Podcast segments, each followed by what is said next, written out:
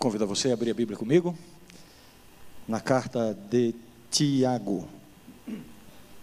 Esta é uma daquelas chamadas epístolas universais ou católicas. E eu quero ler apenas um verso dessa carta e fazer uma, uma reflexão sobre algo muito prático da nossa vida, e creio que seja algo com o qual todos nós, de alguma forma, convivemos, ou praticando ou sendo vítimas.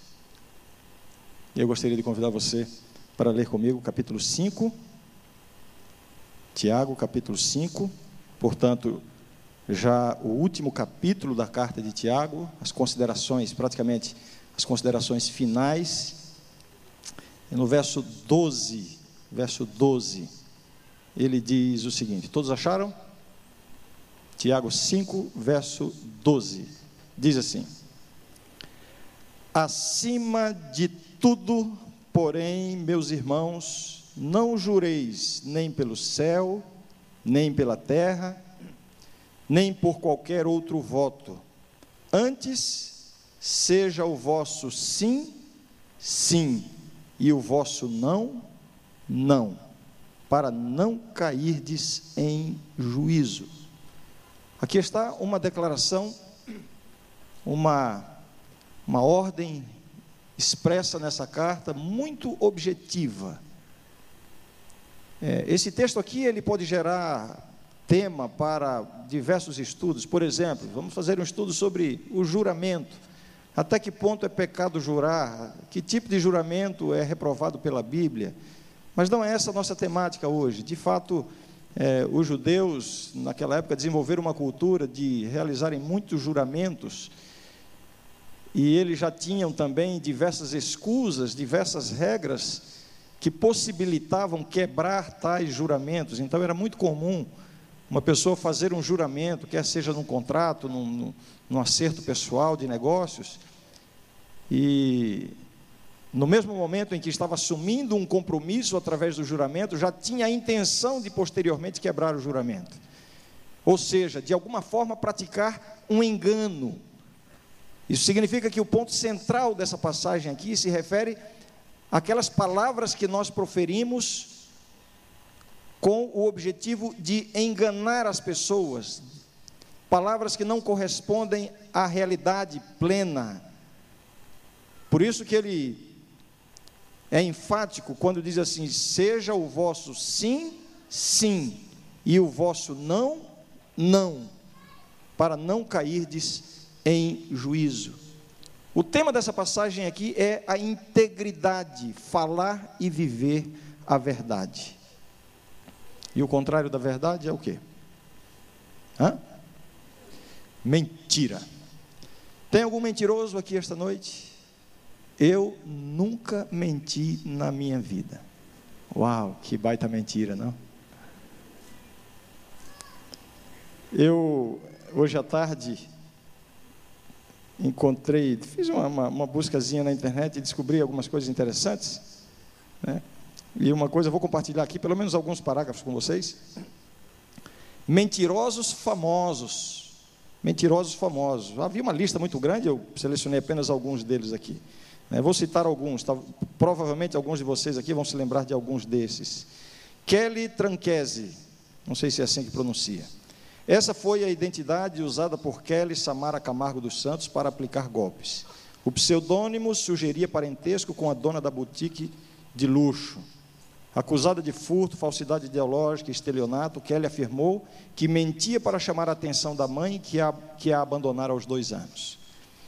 Vocês já ouviram falar da história do herdeiro da Gol? Eu me lembro quando estava sendo noticiado na televisão. O herdeiro da Gol, Marcelo Nascimento da Rocha, chegou a conviver com famosos, fingindo ser filho do dono da companhia aérea Gol. Em 2005, ele lançou o livro, aqui tem o, o título do livro dele, em que narra esse e outros golpes que o levaram à prisão. E eu me lembro, é, saiu no Jornal Nacional, uma notícia incrível. Ele havia sido preso justamente por enganar tantas pessoas, se passando né, por filho dono, do dono da Gol, etc., e foi preso por isso. E de repente apareceu na televisão uma rebelião e havia um, um, camarada lá, um, um, presidiário que estava comandando, organizando, dizendo que era um dos chefes do PCC e exigindo a presença do secretário de, de segurança e tal. E quando a câmera deu um close nele, se descobriu que era justamente o indivíduo. Até lá dentro ele se fez passar como um dos líderes do PCC. Mentiroso famoso. O Conde de Hollywood, diretor de filmes como O Ouro e a Ambição, Eric von Stroheim, foi uma celebridade do cinema mudo. Anos depois de sua morte, descobriu-se que ele não era um conde austríaco, como dizia, e sim filho de um chapeleiro de Viena, que emigrou para os Estados Unidos. É, a sua autobiografia é repleta de invencionices. Aqui tem outros, deixa eu citar mais um ou dois apenas. O repórter que mentia, Jason Blair, publicou mais de 600 reportagens no New York Times, antes que os chefes começassem a desconfiar de suas histórias boas demais. Descobriu-se que Blair inventava fatos e entrevistados. O jornal pediu desculpas aos leitores e admitiu que o episódio foi um dos pontos mais baixos de seus 152 anos de história.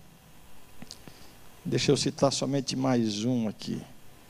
Autobiografia ficcional. Em 2003, a apresentadora de TV, Oprah Winfrey, transformou em best-seller as memórias de James Frey, que narrava sua suposta vida como viciado em álcool e drogas. Três anos depois, Frey admitiu que o livro era forjado. Foi condenado a ressarcir os leitores que se sentiram enganados. O livro vendeu mais de 5 milhões de cópias. Mentiras que renderam muito a algumas pessoas. Eu queria chamar você para a gente pensar um pouquinho sobre isso. A importância da integridade, a importância de se falar a verdade, é ressaltada aqui nesse texto de Tiago, capítulo 5, verso 12. Eu quero, talvez aqui em alguns minutos, destacar três pontos na minha reflexão. O primeiro deles, rapidamente, o que é mentira. Depois, refletir um pouquinho sobre por que as pessoas mentem. E, finalmente, fazer algumas considerações sobre a Bíblia e a mentira. Esse é um tema muito amplo na Bíblia. Nós encontramos na Bíblia, inclusive, mentiras aparentemente aprovadas por Deus. São temas polêmicos da Bíblia. Eu não vou entrar nessas questões aqui. Eu vou seguir o exemplo de Tiago. A carta de Tiago é uma, é a epístola de Tiago é uma epístola essencialmente prática. Diferente de Paulo, ele, ele não se aprofunda na teologia, embora a sua carta possua diversas declarações teológicas, mas não é o foco de Tiago. Desde o início da sua, da sua epístola, ele discorre sobre questões práticas da vida cristã, especialmente ressaltando a vida de fé, como a fé é vivenciada na vida do cristão, de maneira prática. Então, eu quero fazer aqui uma abordagem também bastante prática, tanto na, nas definições que vou apresentar, como também na reflexão sobre, é, enfim, se, se alguém de nós aqui precisa, precisa refletir mais profundamente sobre, sobre esse assunto. Em primeiro lugar, portanto, o que é mentira? O que é mentira? Eu trouxe aqui duas definições. A primeira delas, do dicionário Hawaii, diz assim: mentira Dizer, afirmar ser verdadeiro aquilo que se sabe falso. Dar informação falsa a alguém, a fim de induzir ao erro. Não corresponder àquilo que se espera. Falhar, faltar, errar, causar ilusão a. Dissimular a verdade, enganar, iludir, não revelar, esconder, ocultar. Uau! Então, quando a gente pensa que contar uma mentira é somente falar a mentira, expressar a mentira, bem, existem muitas outras formas de mentir, até falando a verdade. Quando de alguma forma você usa as suas palavras, a sua influência para iludir, para enganar, para ocultar a verdade, para induzir ao erro, ainda que usando palavras verdadeiras, isso é uma mentira. Portanto, a definição de mentira é muito mais abrangente do que a definição confortável que alguns têm de usarem inteligentemente palavras verdadeiras a fim de induzir e pensar que por isso não estão mentindo. Uma outra definição, essa eu tirei da Wikipédia, diz assim: mentira é o nome dado às afirmações ou negações falsas ditas por alguém que se sabe ou suspeita de tal falsidade. E na maioria das vezes espera que seus ouvintes acreditem nos dizeres. Dizeres falsos, quando não se sabe de tal falsidade e ou se acredita que sejam verdade, não são considerados mentira, mas sim erros. Entendeu? Então, deixa eu explicar. É, eu perguntei a hora para alguém e a pessoa me disse assim: Ah, pastor, são duas e meia da tarde. E eu então sigo me programando naquele momento pensando que são duas e meia. Só que depois eu percebo que não são duas e meia, são três e meia. O indivíduo olhou errado no relógio, ele não teve a intenção de enganar. Eu pergunto, ele falou uma mentira para mim? Ele mentiu? Não mentiu. Ele se enganou, ele errou. A mentira é algo intencional, ele não teve a intenção de mentir. Eu dei um exemplo simples apenas para a gente entender essa, essa questão aqui conceitual. Né? Agora, a segunda pergunta que eu levantei aqui na, na minha introdução: por que as pessoas mentem? O que leva uma pessoa a mentir? Interessante como esse tema da mentira vem sendo, nos últimos anos, nas últimas décadas, esse tema vem sendo estudado, o comportamento, digamos assim, mentiroso, né? a impulsão para, para, para a mentira, né? a tendência para mentir. Há pessoas que desenvolvem uma verdadeira tendência para mentir. É, eu conheço uma pessoa da minha convivência que, olha, é impressionante. Depois de conviver muito, a gente já até percebe quando ela começa a mentir. Essa pessoa, né? Interessante. Ele começa a contar uma história, daqui a pouco o olhar dele vai para o horizonte, os olhos se cerram assim. Nesse momento ele já está imaginando coisas. E ele mente sem a mínima necessidade. Em coisas fúteis que não vão atrapalhar nem ajudar nada, só por mentir. É uma tendência. Ele não consegue contar a mesma história duas vezes do mesmo jeito.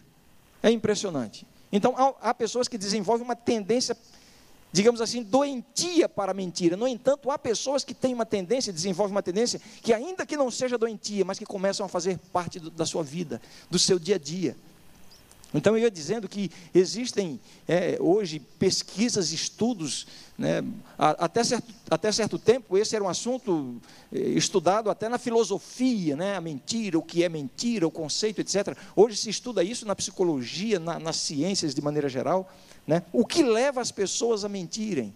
E dentre tantas explicações e, e, né, e, tentativas de explicações, alguns entrando pela, pela, pela, teoria da evolução, da sobrevivência, etc. Nós percebemos o seguinte: que basicamente as pessoas mentem por causa da sua tendência ou da, da sua vida egocêntrica. O egocentrismo humano é, digamos assim, a razão mestre que leva as pessoas a mentirem. Por que as pessoas mentem? Milor Fernandes, vocês sabem quem são. Ele disse assim: As pessoas que falam muito mentem sempre, porque acabam esgotando o seu estoque de verdades. Eu não concordo com isso. A minha esposa não mente nunca. Se tem uma pessoa que fala a verdade, é a Mara. Olha, então isso aqui realmente eu não concordo com isso. Duas razões básicas derivadas do egocentrismo humano são as principais causas, é, as principais razões que levam as pessoas a mentirem. A autoproteção. As pessoas mentem para encobrir uma falha que cometeram ou esconder um erro que praticaram a fim de escapar das consequências. Portanto, esse instinto de autoproteção é uma das principais razões que leva a pessoa a mentir. Se proteger, livrar-se das consequências de um erro ou de um comportamento equivocado. A mentira é um comportamento aprendido. Interessante. Os pais precisam se dar conta disso. Quando uma criança pequena admite para o pai ou a mãe que cometeu um erro ou uma desobediência, ah, os pais precisam ter muita sabedoria para lidar com essa confissão. Por um lado, não se pode menosprezar a desobediência ou o erro praticado pela criança, que ela mesma está admitindo. Por outro lado, simplesmente castigar a criança pelo erro, no momento em que ela está contando a verdade, ela vai fazer uma associação de quê? De que contar a verdade vai trazer sérios prejuízos. E esse é o principal procedimento que faz com que as crianças aprendam a mentir. Os pais precisam ter sabedoria e equilíbrio para, de alguma forma, condenar o erro e a desobediência, mas estimular, estimular na criança digamos assim, a, a, disposição que ela teve, valorizar a disposição que ela teve de contar a verdade. Então, é esse senso de autoproteção. Quando as pessoas, né, no decorrer da vida, começam a aprender que muitas vezes lidar com a verdade, lidar com a realidade, pode trazer alguns prejuízos imediatos. Então, num senso de autoproteção, a pessoa conta uma mentira a fim de se livrar das consequências de um erro praticado né, ou, ou uma falha cometida. Segunda razão que, que leva as pessoas a mentirem, né, derivada desse egocentrismo humano, é a autossatisfação. Autossatisfação. As pessoas mentem para conseguir reconhecimento. Sim ou não? Há pessoas que, que falam da sua vida que dizem que, enfim, que, que são ou que têm isso ou aquilo a fim de obter reconhecimento. Né? Motivado pela autossatisfação, desejo de obter satisfação. Né? Então, repetindo, as pessoas mentem para conseguir reconhecimento, para alcançar uma promoção, para obter um emprego, para receber crédito na praça, para conquistar uma namorada ou um namorado não minta. Não minta, porque mais cedo ou mais tarde ela vai descobrir que você não é tanto assim. Né? Não minta. As pessoas mentem para receber simpatia, para parecerem mais importantes ou mais bem-sucedidas do que realmente são. E existe uma forma inconsciente de mentira dentro desse aspecto, né? Parecer mais bem-sucedido ou mais importante do que realmente é. Então, às vezes, nós somos, nós somos assim, contagiados com essa onda. Eu preciso ter um tênis de marca, uma roupa de marca, eu preciso me vestir, eu preciso ter um carro zero quilômetro de tal marca, com tal potência e tal. Na verdade, não, é, é, essa roupa, esse tênis, esse carro não corresponde ao meu nível socioeconômico. Mas eu sacrifico coisas importantes da minha vida eu sacrifico coisas essenciais da minha vida, que envolvem a minha família, para possuir essas coisas, a fim de demonstrar que eu sou mais importante do que realmente sou, ou sou mais bem sucedido do que realmente sou. Isso é uma farsa. E muitas pessoas, inconscientemente, estão se enganando a si mesmos através dessas coisas. Na verdade, desculpa a antítese, na verdade, isso é uma mentira. Né? Não reflete a realidade plena. Eu estou aqui comentando algumas coisas para a nossa reflexão, né? Então, eu já falei sobre o que é mentira, por que as pessoas mentem, e finalmente eu quero considerar um pouquinho agora sobre é, a Bíblia e a mentira. A Bíblia e a mentira. Esse próprio texto que nós lemos diz assim: acima de tudo, porém, meus irmãos, não jureis nem pelo céu, nem pela terra, nem por qualquer outro voto Antes seja o vosso sim, sim, e o vosso não, não, para não cairdes em juízo. Você percebe como esse, esse versículo começa? Como é que ele começa? Acima de tudo. Acima de tudo, o quê? Qual é o tudo envolvido aqui? Bem, uma regra básica, uma regra elementar de interpretação bíblica é você procurar entender um texto dentro do contexto em que esse texto está inserido. Portanto, acima de tudo, acima de tudo o que? Nós estamos aqui na parte final da carta de Tiago. Então, de tudo o que? Evidentemente, de tudo aquilo sobre o que ele se referiu nos capítulos anteriores. E como eu já disse, Tiago aqui na sua carta, ele desenvolve uma série de conselhos e aplicações práticas da vida cristã. É a fé vivenciada no cotidiano das pessoas. E Tiago, de maneira contundente, ele, no decorrer da sua carta, ele fala sobre diversos assuntos práticos, dentre os quais se destacam a prática da palavra de Deus, não fazer acepção de pessoas. Ele fala sobre as boas obras, não é? Aquela questão da fé e obras, a, a fé sem as obras, a fé com obras. Ele fala de maneira bastante enfática sobre a necessidade de refrear a língua. A língua é como um fogo devorador e ele desenvolve essa questão. Tiago, aqui na sua carta, ele fala sobre a sabedoria, ele fala sobre o orgulho, ele fala sobre o pecado de falar mal dos outros. E agora, no finalzinho, ele diz assim: acima de tudo, acima de tudo o que? Me parece que dentre todos os aspectos mencionados anteriormente na sua carta, questões importantíssimas da vida do cristão, questões éticas, questões comportamentais. Tiago aqui está dizendo o seguinte: falar e viver a verdade deve ter preeminência na vida do cristão. Não significa que falar e viver, e viver a verdade vai compensar a falha nestas outras virtudes mencionadas por ele, não é isso? Mas dentre tantas virtudes da vida cristã, Tiago está dizendo o seguinte: aquela que deve ter preeminência na nossa, na nossa vida diária, deve ser o que? Falar e viver a verdade.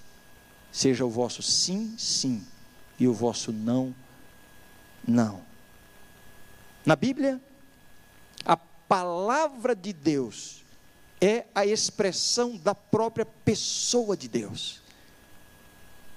Jesus é apresentado como o Logos encarnado, a palavra encarnada. Portanto, palavra e a pessoa são coisas que estão intimamente relacionadas, digamos assim, na, na, no pensamento bíblico.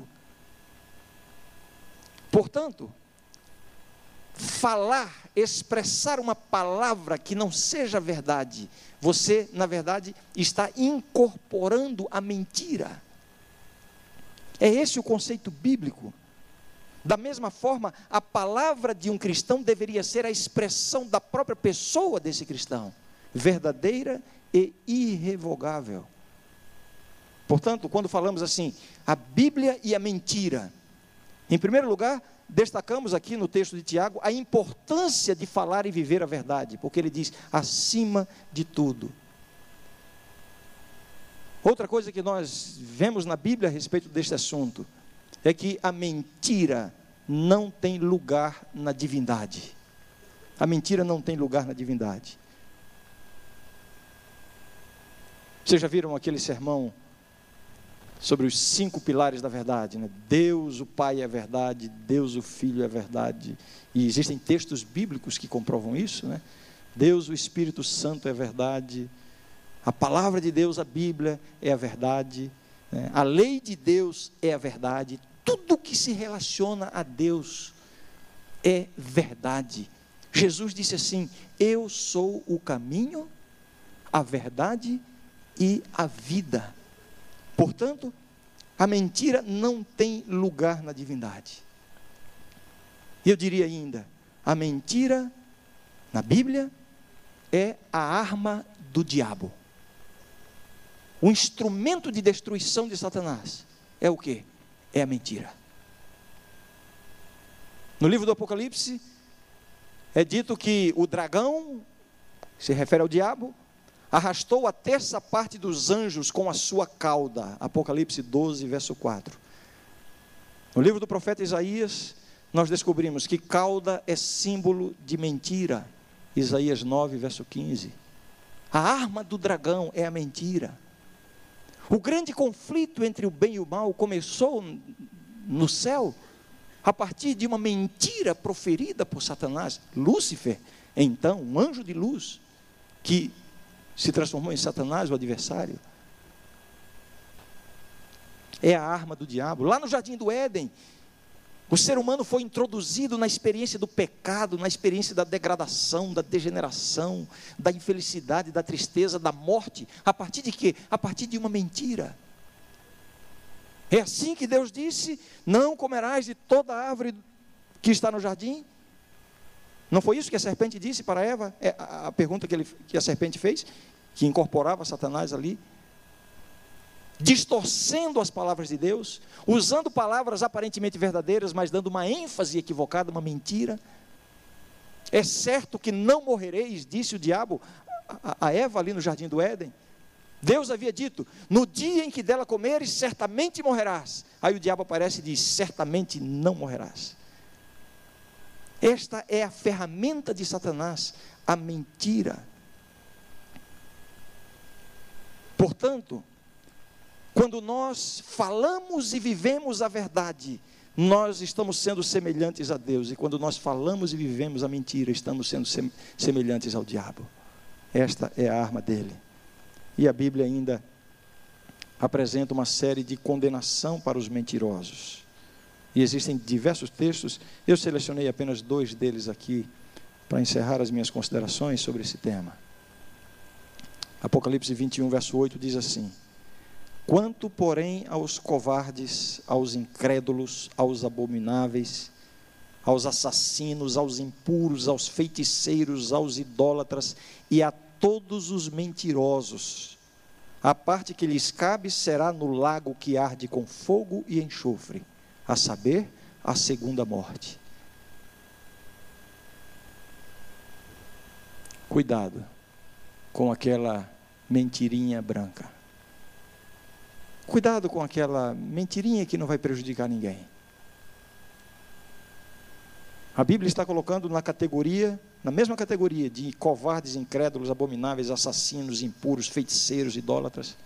A Bíblia coloca nessa mesma categoria todos os mentirosos.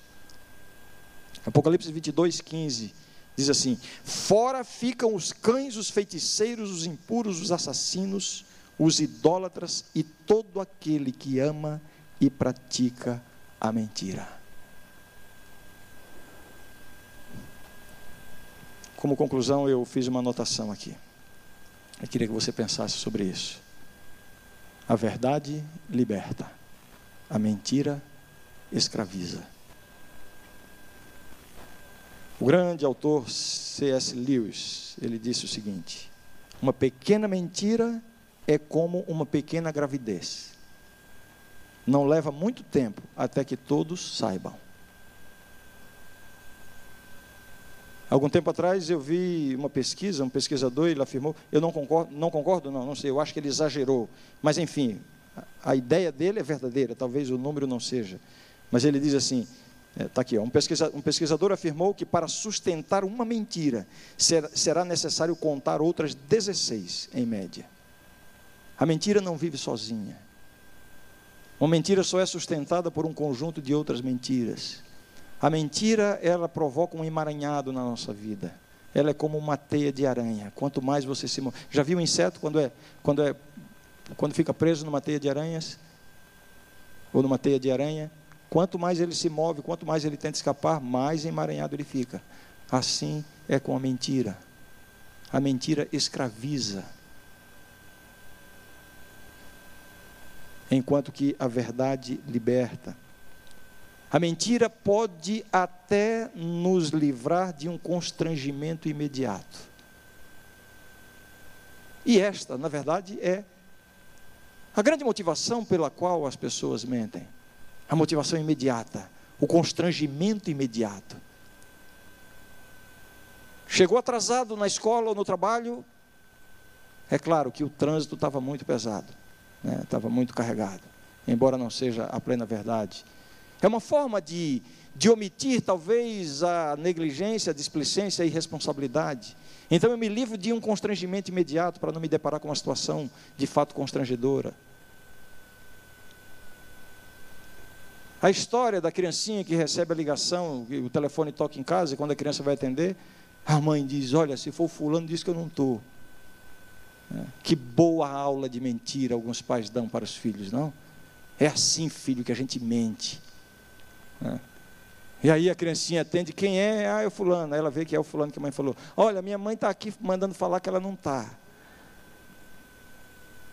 Isso enquanto é criança, porque depois que cresce aprende a mentir. E infelizmente, muitos aprendem com os próprios pais. O grande convite à mentira é exatamente esse: é que ela nos possibilita ou nos, nos livra de um constrangimento imediato. Né?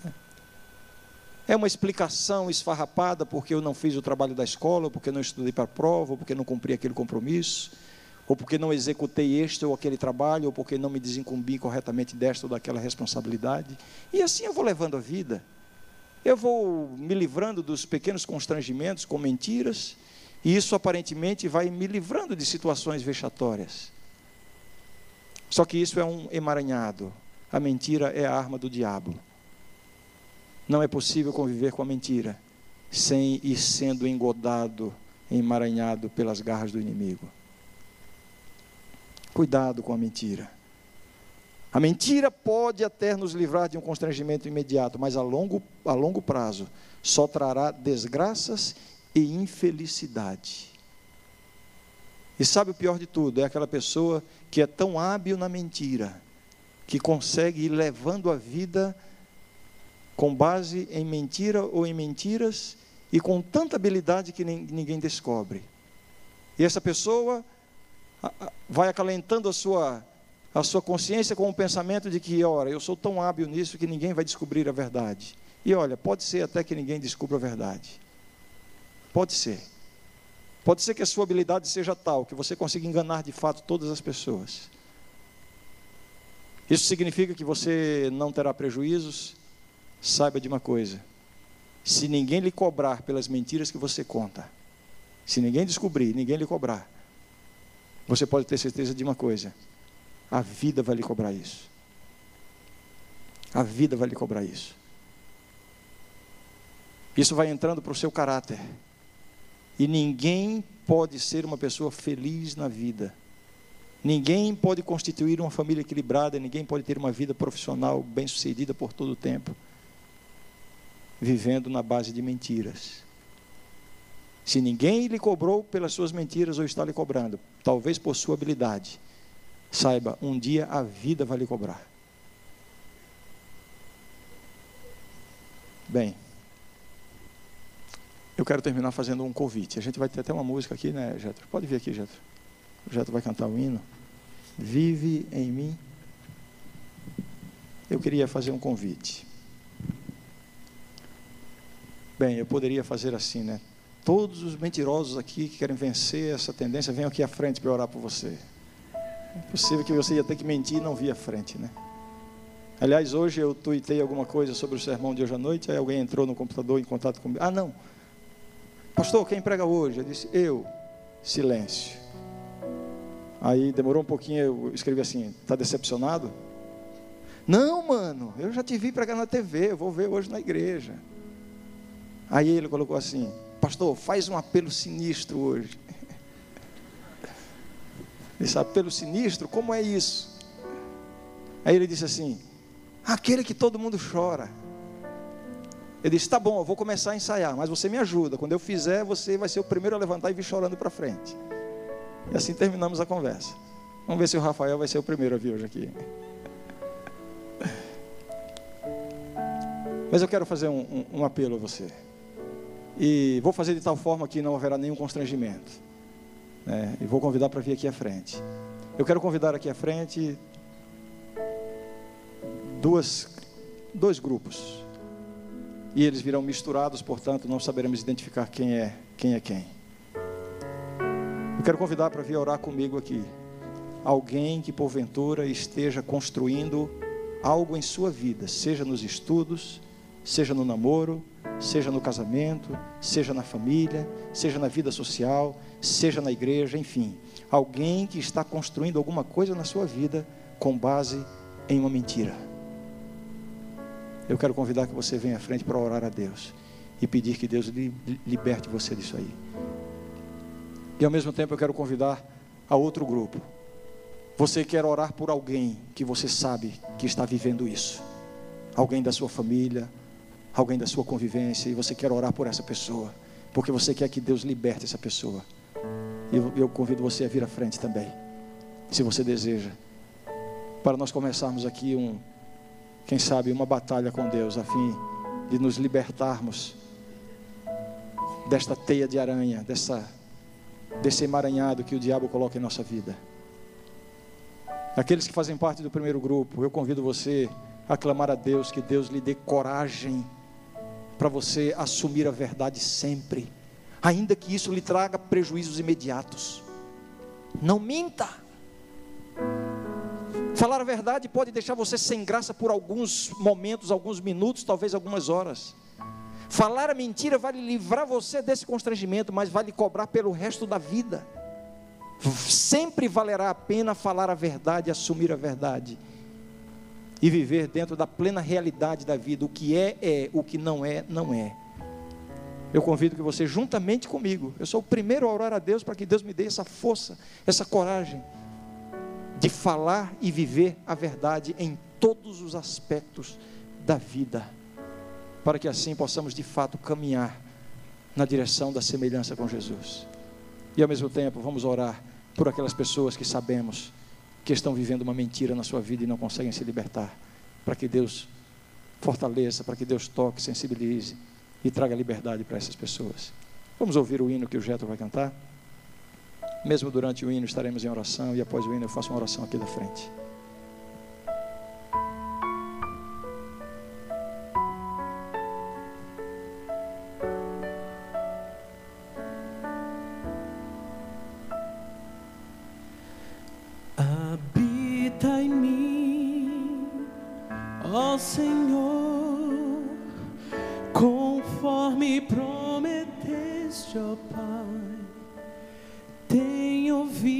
ouvido sempre o teu chamar.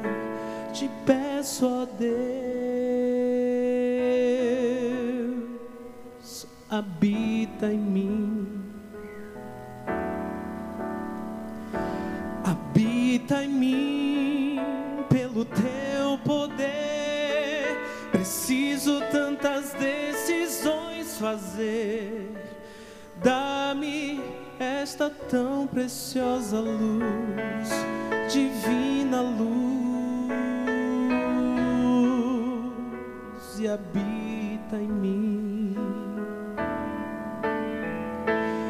Pois me encontro em duras provas, e tão difícil é vencer. Necessito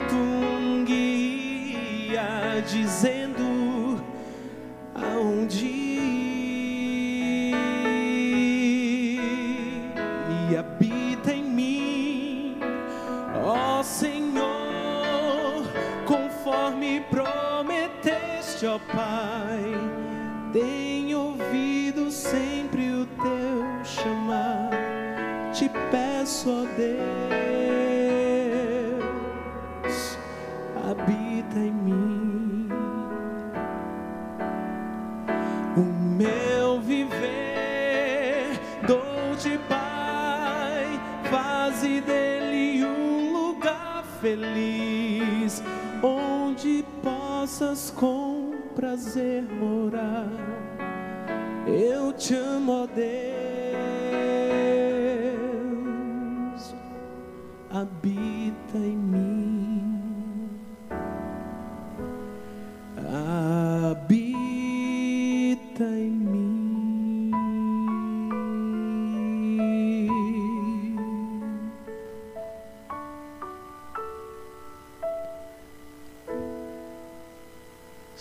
Deus,